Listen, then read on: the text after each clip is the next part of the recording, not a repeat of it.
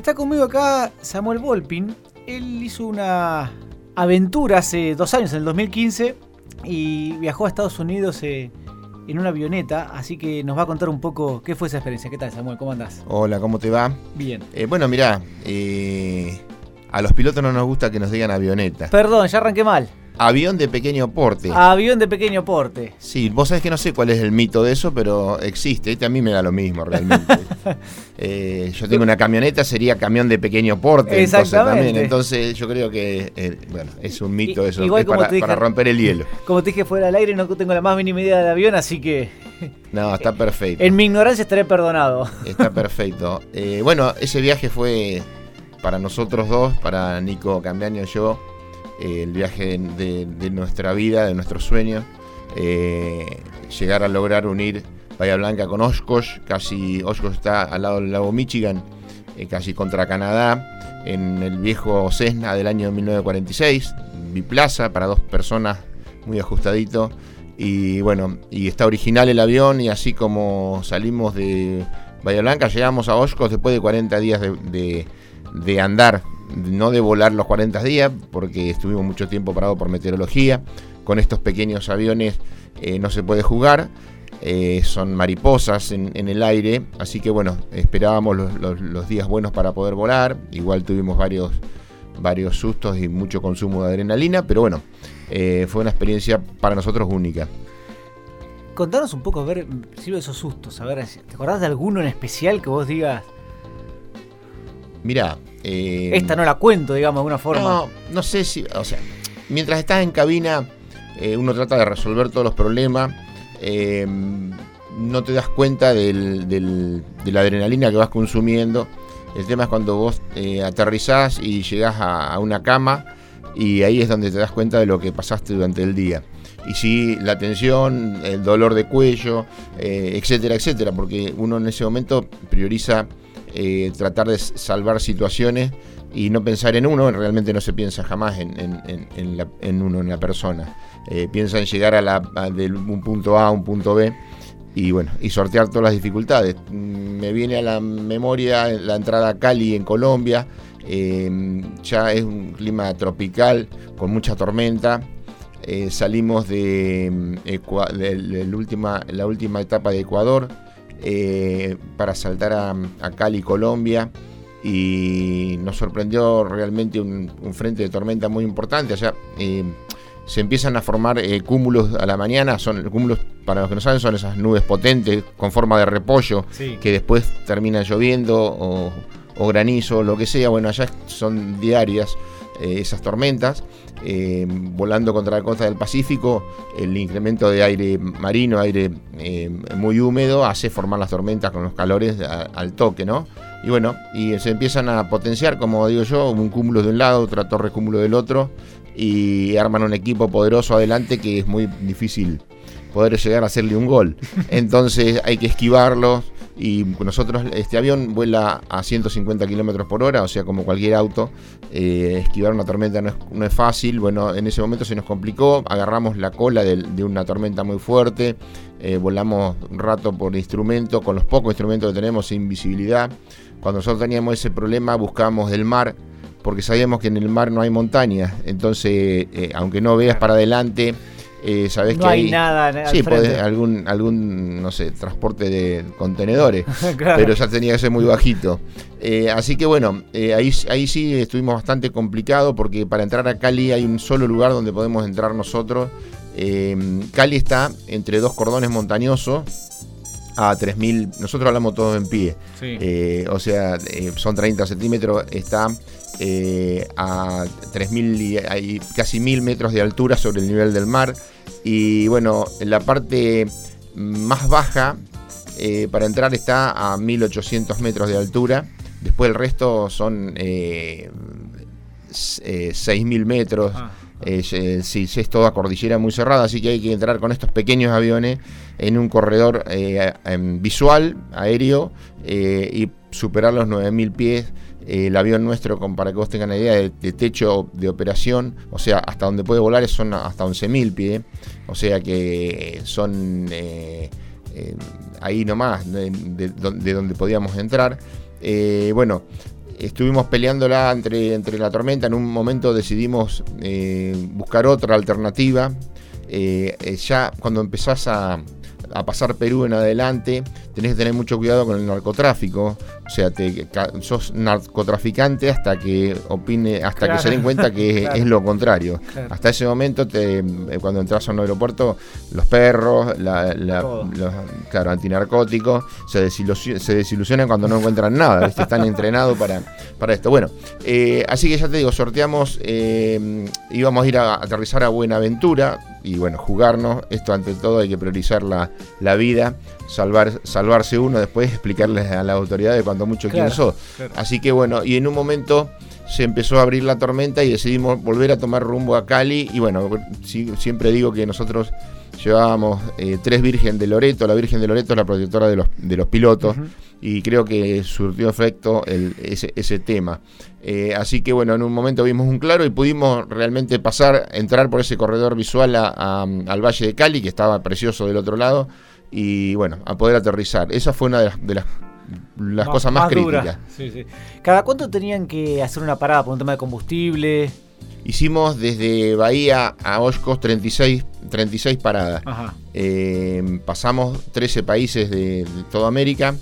Y bueno, eh, por eso hay que planificar muy bien el vuelo para no tener inconveniente. Nosotros podemos volar 4 horas, 4 horas y media como máximo por la autonomía, que son 5 horas, 5 horas 15, como siempre uno se toma, se deja unas en, la manga de, de 40 minutos por cualquier cosa. Más o menos parecido, por decir, a 150 kilómetros por hora, más o menos como un auto, digamos. Cada 600 kilómetros tenés que hacer una parada. Ni más ni menos. O sea, eh, tenés que reaprovisionar combustible, con la diferencia que si tenés viento de, de frente, el avión avanza menos, bastante menos, o sea, tenés que restarle la cantidad de viento que haya o si lo tenés de cola te ayuda y se lo tenés que sumar. Entonces muchas veces los tramos eh, más largos eh, cortamos algunos clavitos con el tema del combustible principalmente porque uno vuela desde que sale de Bahía Blanca, tenés llanura hasta, hasta Neuquén y de ahí en adelante se terminó. O sea, empezás, eh, el primer, uno de los traumas más grandes nuestros era cruzar la cordillera en el mes de junio, con bajas temperaturas, todo nevado. necesitas un día excelente porque eh, se forma eh, hielo en la sala, si hay humedad podés formar hielo en la sala, todavía no tienen bota deshieladora, nada. Eh, y una vez que tenés hielo en la sala, sos hombre muerto, el avión deja de volar y, y al piso. Así que bueno, esperamos tres días en Neuquén para poder cruzar la cordillera, cruzamos un día muy lindo. yo creo que lo bueno de este viaje y la filosofía, digamos, del vuelo fue eh, mirar etapa por etapa. O sea, la primera etapa era Bahía Neuquén, bueno, nos preocupamos por Bahía Neuquén. La segunda, Neuquén, Temuco en Chile, eh, nos preocupamos por eso. Nunca vimos eh, el, final del viaje al principio. Lo empezamos a ver cuando quedaban 3, 4 etapas nada más como para llegar, por la ansiedad, lógicamente, pero no te podés volver loco con esto porque eh, estás propenso a hacer alguna macana, algún lío, tenés que tener la mente muy fría para volar en los, momentos exactos cuando hay que volar. Cuando está feo no se puede volar y no se vuela. Claro. Eh, me imagino la experiencia de cruzar la cordillera con, con este avión de pequeño porte. sí, es muy, es muy, eh, la verdad que es, yo siempre digo, la suerte que tenemos los que volamos de ver la Tierra desde otra perspectiva. Eh, ver, eh, y, en estos aviones, porque en un avión de pasajero vos no ves nada porque vas a 30.000 pies, eh, allá arriba las nubes o de noche, y con esto vas viviendo con su poca velocidad, paso a paso, como va viendo cómo cambian los paisajes y cómo se puede ver la cordillera desde arriba. realmente es un sueño poder volar en estos aviones así pequeños y poder eh, y más hacer el, eh, convertir el sueño en realidad como hicimos nosotros de cruzar la cordillera. Es muy lindo ver todo de arriba, pero como te digo, la procesión va por dentro. Vos sabés que tenés un solo motor chiquito de 100 caballos, eh, que si bien está bien, no puede hacer nada raro, tiene que funcionar de maravilla, porque donde se detiene el motor no hay nada abajo para aterrizar, no hay calles, no hay nada, es todo, todo roca, roca pura. Sabés que las posibilidades de zafar son muy, muy pequeñas. Por ejemplo, para cruzar de, de, Perú, de perdón, de Chile a Perú hay una parte bastante larga que la única manera que, tenés es volar sobre el Pacífico, porque la cordillera excede, digamos, la altura máxima de vuelo del avión. Ah. Entonces no queda otra que volar en, el, en, el, mar, sobre el mar, no teníamos balsas ni, ni salvavidas, nada, porque el avión es muy pequeño y no hay lugar y vos ves la gran montaña que entra al, mar abruptamente, ni una playita, nada, y vos vas mirando a ver dónde lo puedo tirar y sabés que no tenés ninguna posibilidad y tenés que encomendarte a las tres virgen de Loreto que llevábamos y al señor que está más arriba y decirle, bueno, que salga todo bien. Y nos acompañaron realmente porque salió todo maravilloso. ¿Cómo era el recibimiento en, en los distintos lugares donde paraban? Eh, nosotros tenemos una página en Facebook eh, que se llama eh, Uniendo las Américas Camino a Oscos 2015. Te lo pregunto porque ya chumbiendo ya sé un poco yo, pero para la gente que, que no está bueno que lo nombres la Está bien, pero ahora, ahora te digo cómo está concatenado esto, porque nosotros hicimos la página acá antes de salir para ver si conseguíamos sponsor como para el viaje, porque un viaje caro. no conseguimos nada porque la gente acá realmente muy reacia a todo esto, estas actividades. Y, ahí nace la, página y empezamos a tener cada vez más seguidores, inclusive de toda Latinoamérica, de Estados Unidos. Entonces, eh, en Chile ya nos esperaban amigos, eh, amigos verdaderos y amigos de estos virtuales del Facebook. Eh, y cada vez más, en Perú lo mismo, en Perú fuimos muy bien recibidos. Para que vos tengas una idea, debemos haber dormido en hotel un 30% del viaje, el resto en casa de familia que nos estaban esperando con pancartas en Lima, por ejemplo, me acuerdo en este momento, eh, un grupo de, no sé, 20, 25 personas que nos llevaron a su casa, nos hicieron una cena típica, con danzas típicas. O sea que realmente nosotros no podemos creer lo que estábamos viviendo. Y así se fue sumando cada vez más. Por ejemplo, te digo, llegar a un aeropuerto y que el piloto de un avión de línea eh, abra la ventanilla y nos diga Fuerza Canario, sigan adelante, eh, cosas así por frecuencia inclusive, por la frecuencia de radio que usamos. Eh, muchísimos pilotos de línea de toda Latinoamérica. Canarios son ustedes, sí, somos nosotros. Adelante, no le aflojen, sigan. O sea, realmente tuvimos Qué lindo, ¿no? No, fue terrible. se me sigue poniendo. lástima que no es televisión, pero se me pone la piel de pollo eh, constantemente. No sé, esto, estos recuerdos son eh, imborrables. Y realmente, sí, sumamos, fuimos sumando, ya te digo, 7.600 seguidores, creo que tiene hoy la página. Eh, sigue habiendo algunos que van, se van metiendo. Y bueno, todo, todo el viaje fue muy bueno. el calor humano que hemos recibido fue gigantesco más que el calor del Caribe, que también nos mató, ¿no? Porque eh, cuando llegás, eh, pasás eh, Colombia en adelante, es muy bravo volar, el avión está muy limitado, ya como te decía, por su potencia y el tipo de, aeronave que es, y bueno, despegamos a veces con 40, 41 grados, corría ese avioncito en la pista un montón para poder volar y lento para ascender. pero nos llevó de, maravilla sin ningún problema. Eh, en una de las etapas lo llevamos, que fue muy emocionante, eh, fuimos a, Wichita, eh, donde está la fábrica de Cessna, lo llevamos de regreso a casa, como dijimos nosotros, donde hace 70 años había despegado por primera vez, quizás algún piloto de prueba que se haya sentado arriba de él, indiferente, lo sacó a volar en la misma pista donde nosotros lo, volvimos a hacer aterrizar, eso fue muy emotivo para nosotros, e inclusive para la gente Cessna de la fábrica que nos recibió muy bien. Eh, nos enseñó todas las fábricas, nos mostró, y ahí te voy a seguir contando una, uno de estos casos de, del el, valor humano que hay en todos lados atrás de esto. El guía que nos, que nos llevó a recorrer la fábrica era un piloto de prueba de Citation, de Cessna, de los grandes, o sea, de los, de los aviones ejecutivos que se fabrican ahí en ese lugar. Y cuando le dijimos, después de estar cuatro horas con él, eh, que nos lleve a un hotel, nos dijo, no, no, ustedes no van a ningún hotel, yo ya hablé con mi señora, ustedes se vienen a dormir a mi casa. Y bueno, nos llevó a un country, a un lugar ahí, eh, una casa de campo donde él vivía con su señora, con sus dos o tres aviones viejos, tenía un 140 como el nuestro guardado en un hangar. Y bueno, eh, que antes de cenar bendigan la mesa y que en la plegaria esté el vuelo nuestro y que nos vaya bien eh, son cosas que te dan eh, cuando vos estás lejos de casa y cuando consumís la adrenalina que consumís y en un momento por ahí decís, ¿qué estoy haciendo acá? Eh, todo eso son bálsamos que, sirven para el espíritu. Seguro. Em, contanos un poco del avión, ¿cómo surge tu vínculo con el avión? Bueno, el avión es un Cessna del año 1946. Yo hace años andaba buscando, el año 2003-2004, he andado buscando para comprarme algún avioncito de estos, que es mi pasión, ¿no? Yo soy piloto desde el año 80. Eh, soy un viejo piloto y piloto viejo ya.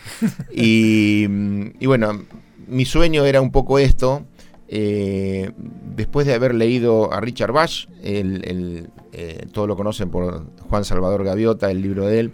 Bueno, eh, Bach es un piloto de muchísimos trayectorias, de muchísimos años, y un, por ahí un romántico como uno. Y después de haber leído El Don de Volar, que es un libro que escribió él, que en el cual él anda con un viejo avión biplano por todo Estados Unidos haciendo un poco su vida, paraba en un pueblo y hacía vuelos de bautismo, un poco de acrobacia y con eso juntaba plata y seguía para adelante. Un día se me, se me ocurrió qué lindo sería poder hacer algo, no sé si igual, pero eh, algo así romántico con un avión. Bueno, y ahí empezó mi sueño.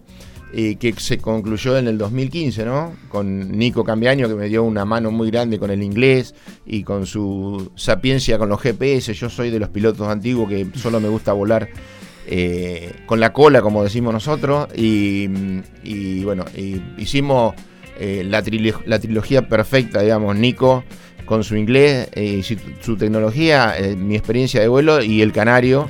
que se la bancó. Que se la bancó como un rey. Así que bueno, lo compré en ese año, 2003-2004, lo reconstruí todo nuevo. En el 2009 salimos campeones en, en Buenos Aires de un festival aéreo muy grande que hay. Eh, y de ahí en adelante, bueno, volé, por, la Argentina casi toda. Eh, llegamos a Ushuaia en algún momento, que también fue apoteótico poder aterrizar en Ushuaia. Eh, la verdad que ahí me, arrodillé, como me arrodillé en Oshkosh cuando llegué y lloré un rato, porque con estos aviones tan pequeños hacer estas travesías es, todo un logro. Y bueno, y ya te digo, hay un logro para el espíritu de la gente como yo, que somos aeronautas neta, neto y nato. Y, bueno, el avión eh, estaba tirado en un hangar, no te digo destruido, pero estaba ahí 11 años sin volar, lleno de polvo, las ruedas desinfladas. Y cuando lo vi dije, este es mi avión y bueno, eh, lo logré comprar, lo reconstruí todo y hoy eh, alguien me preguntó una vez, y cuando llega a Estados Unidos si te lo quieren comprar, ¿lo vendés? No, imposible, o sea, nada, a cambio de nada. A cambio de nada. ¿Qué significa para vos volar cuando estás arriba? Em, para mí, eh, volar es casi todo.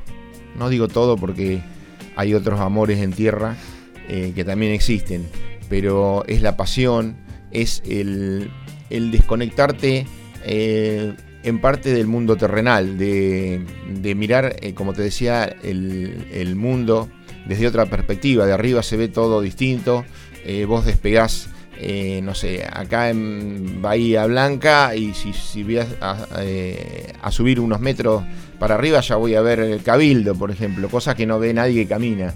Eh, vas a ver la ría hasta el fondo, vas a ver un atardecer en la ría, donde el sol cae en la punta de un canal y vos lo estás viendo eh, desde, el avión. O sea, ya te digo, es, eh, se convierte en, en, una adicción sana el volar.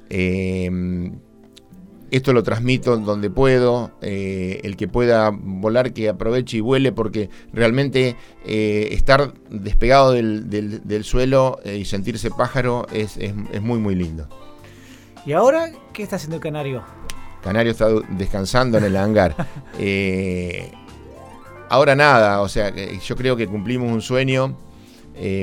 Nico hoy está con sus 23 años, hoy está volando de copiloto ya oficial en Copa en, Panamá, eh, con un carrerón que ha hecho él, que lo, ha logrado con sus propios medios.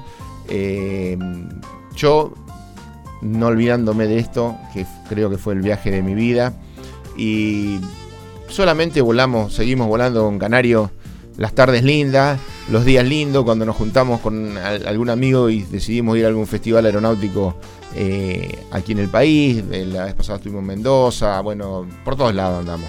Eh, pero no, no creo que mm, organizaría otro viaje como este. Eso te iba a preguntar, digamos, si, a ver, ¿es posible para vos superar el desafío y, ese sueño que tuviste de ir hasta Oshkosh? ¿O, ¿O no? Yo creo que no, yo creo que era mi sueño y lo logré. Y punto. Es, a ver, Eh, flor de Eh, sueño también, ¿eh? No, no, eh, volamos más de 17.000 kilómetros, eh, 127 horas de vuelo neta del avión, eh, estuvimos muchas horas arriba y ya te digo, y yo la adrenalina mía por lo menos la gasté hasta el 2021, no tengo nada, no me quedó nada, Eh, me la gasté toda, entonces no, por ahora no surge nada. Quizás algún día surja algún vuelo y lo, lo hagamos. Tengo, me gustaría hacer todo Brasil, por ejemplo, en algún momento. Bueno, pero veremos. ¿Y aprovechabas para conocer los lugares donde tocaban o automáticamente seguían viaje? Mirá, en algunos lugares. Porque eh, me imagino que habían tocado lugares que eran hermosos. Sí, eh, eh, volar, volar de Perú para adelante, inclusive Chile, el volar la cordillera, cuando vos vas hasta Santiago aproximadamente, hasta, eh, hasta Viña, y, y ves todo lo verde que, que- que hay abajo y después empieza a cambiar eh, abruptamente hasta el desierto de Atacama, donde es, es ese color eh, cuero. eh, las cordilleras no tienen absolutamente nada de verde y entras a Perú y, y la arena ha invadido la, la cordillera y vos ves médanos que no son médanos, sino que es una montaña que está tapada de arena. Eh, los valles fértiles, fértiles y verdes de los ríos que van bajando de la alta montaña al mar, que vos ves que es la única cosa verde que existe es ahí en ese pedacito. Y pensar que ahí, si bien eh, es lindo ver todo eso, eh, uno con la mente de piloto va tratando de mirar eh, siempre si hay algún lugarcito donde pone las rueditas del canario, si se le ocurría pararse. Si pasa algo. Exactamente, entonces es una mezcla muy rara de disfrute del vuelo, disfrute del paisaje y por el otro lado preocupación por no volar en una llanura como la que estamos acostumbrados a volar nosotros, que es esto, ¿no? La provincia de Buenos Aires, por ejemplo. Entonces es una mezcla muy rara. Pero ¿y cuando bajaba entonces no recorrían. Sí, hemos recorrido bastante, principalmente eh, por mala meteorología, o sea, Sí. cuando nosotros no podíamos No le volar. quedaba otra. Por, claro, porque la meta nuestra realmente no fue eh, hacer este vuelo, digamos, como mochilero, por Claro. decirte algo así. claro. O sea, que vos vas a piola y te quedás en un lugar. Nosotros teníamos un Era tiempo objetivo para final. llegar. ¿Por qué? Porque teníamos que llegar a un lugar, a un evento, que es en, en Oshkosh, Claro. es el, el evento de aviación más grande del mundo. Se juntan aproximadamente 18.000 aviones.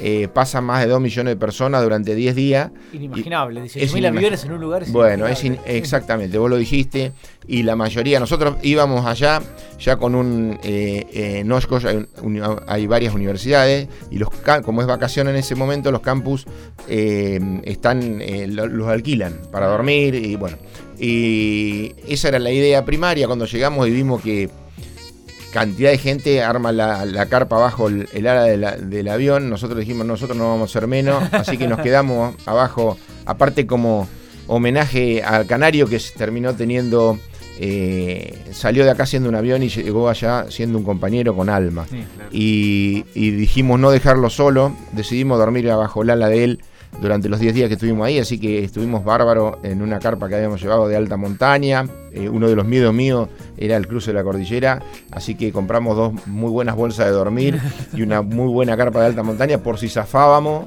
eh, para no morir de hipotermia.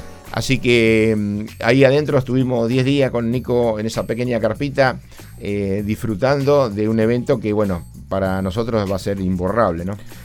Hablando de imborrable y hablando también un poco que decías de, los paisajes, ustedes dotaron también al canario de eh, cámaras. Entonces, cuando uno entra, por ejemplo, al, sitio de Facebook, ve los distintos videos y algunos están bárbaros. Sí, realmente nosotros antes de salir de acá montamos todo un, arsenal de cámaras y llevamos cuatro cámaras en el, avión, una dentro de la cabina con, con audio como para poder ir hablando y comentando y una, una en la panza del avión y en, y en las salas. Y bueno, tenemos muchísimo material, sí, realmente en la página, el que entra a la página va a ver un montón de, de- paisajes bellísimos, eh, que es lo que yo te decía.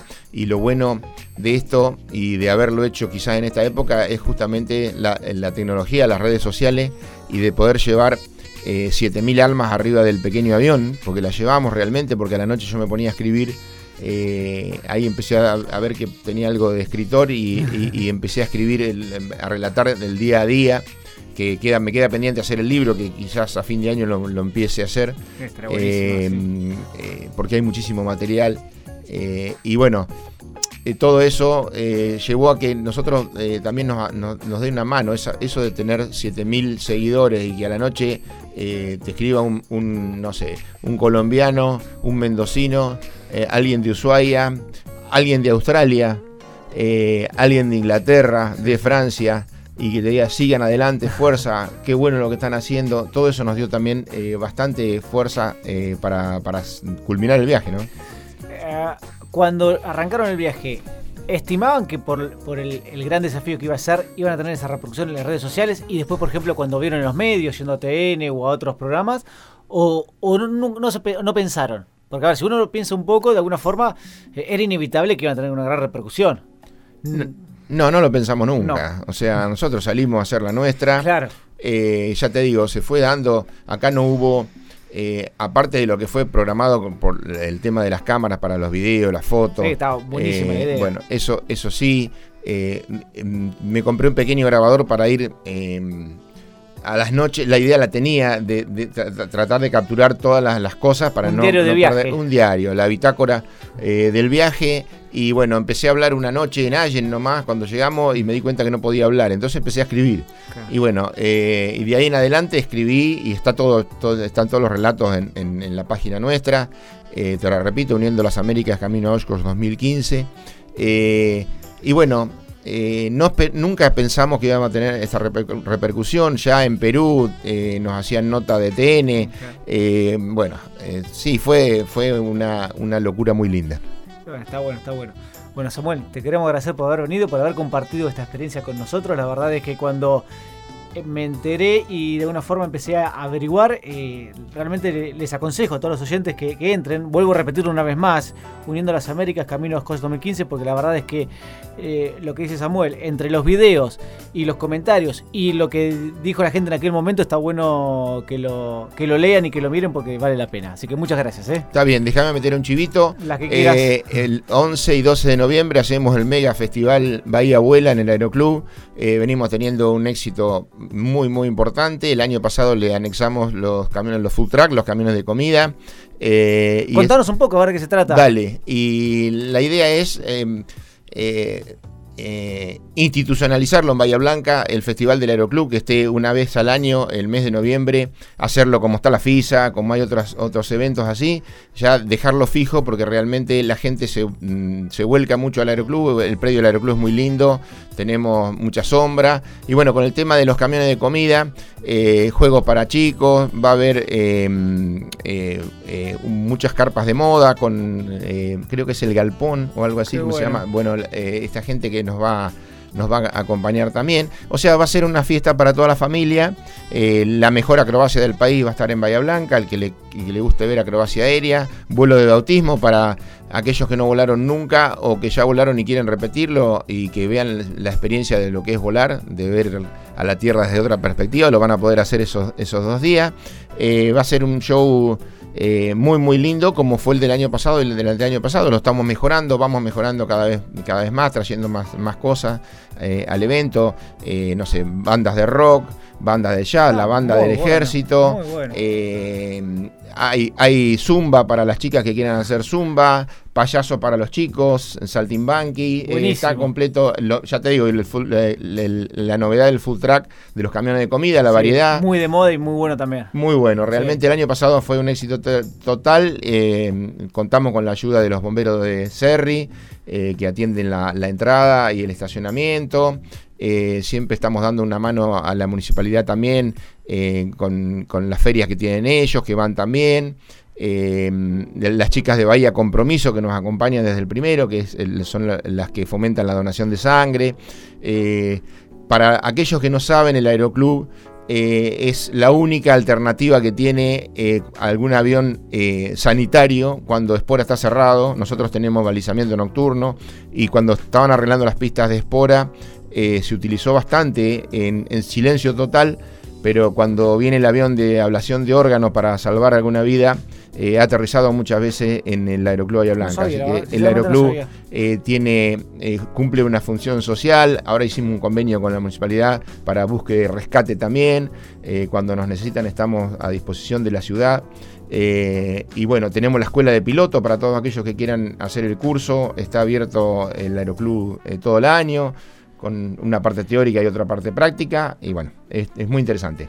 Eh, me quedé con dentro de todo con los vuelos de bautismo. ¿Saben qué es el vuelo de bautismo? ¿Cómo tienen que inscribirse antes? ¿Cómo es? No, no, los vuelos de bautismo son en, ese mismo día. Eh, em, sacás el vuelo, el, vuelo dura aproximadamente 20 minutos, despegás del aeroclub por lo general y hacemos una vueltita sobre la ciudad, el puerto, la ría y volvemos a aterrizar en, el aeroclub. Así que eso en el mismo día del. En el mismo día, el que quiere dar esa vuelta puede 11 y 12 de noviembre los esperamos a todos. Bueno, muchas gracias, Samuel. Gracias a vos.